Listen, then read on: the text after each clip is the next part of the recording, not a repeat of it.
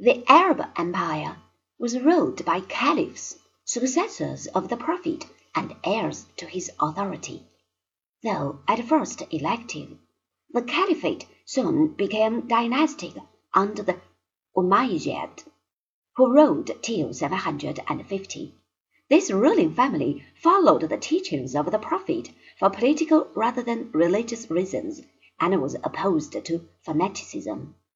The Arabs were, on the whole, not too religiously inclined, their motives for expansion remaining as at first material gain. This very lack of fervor enabled them, though weak in numbers, to rule over vast regions inhabited by men more civilized and alien in creed. In Persia, however, the teaching of the Prophet fell on ground well prepared by the religious and speculative traditions of the past.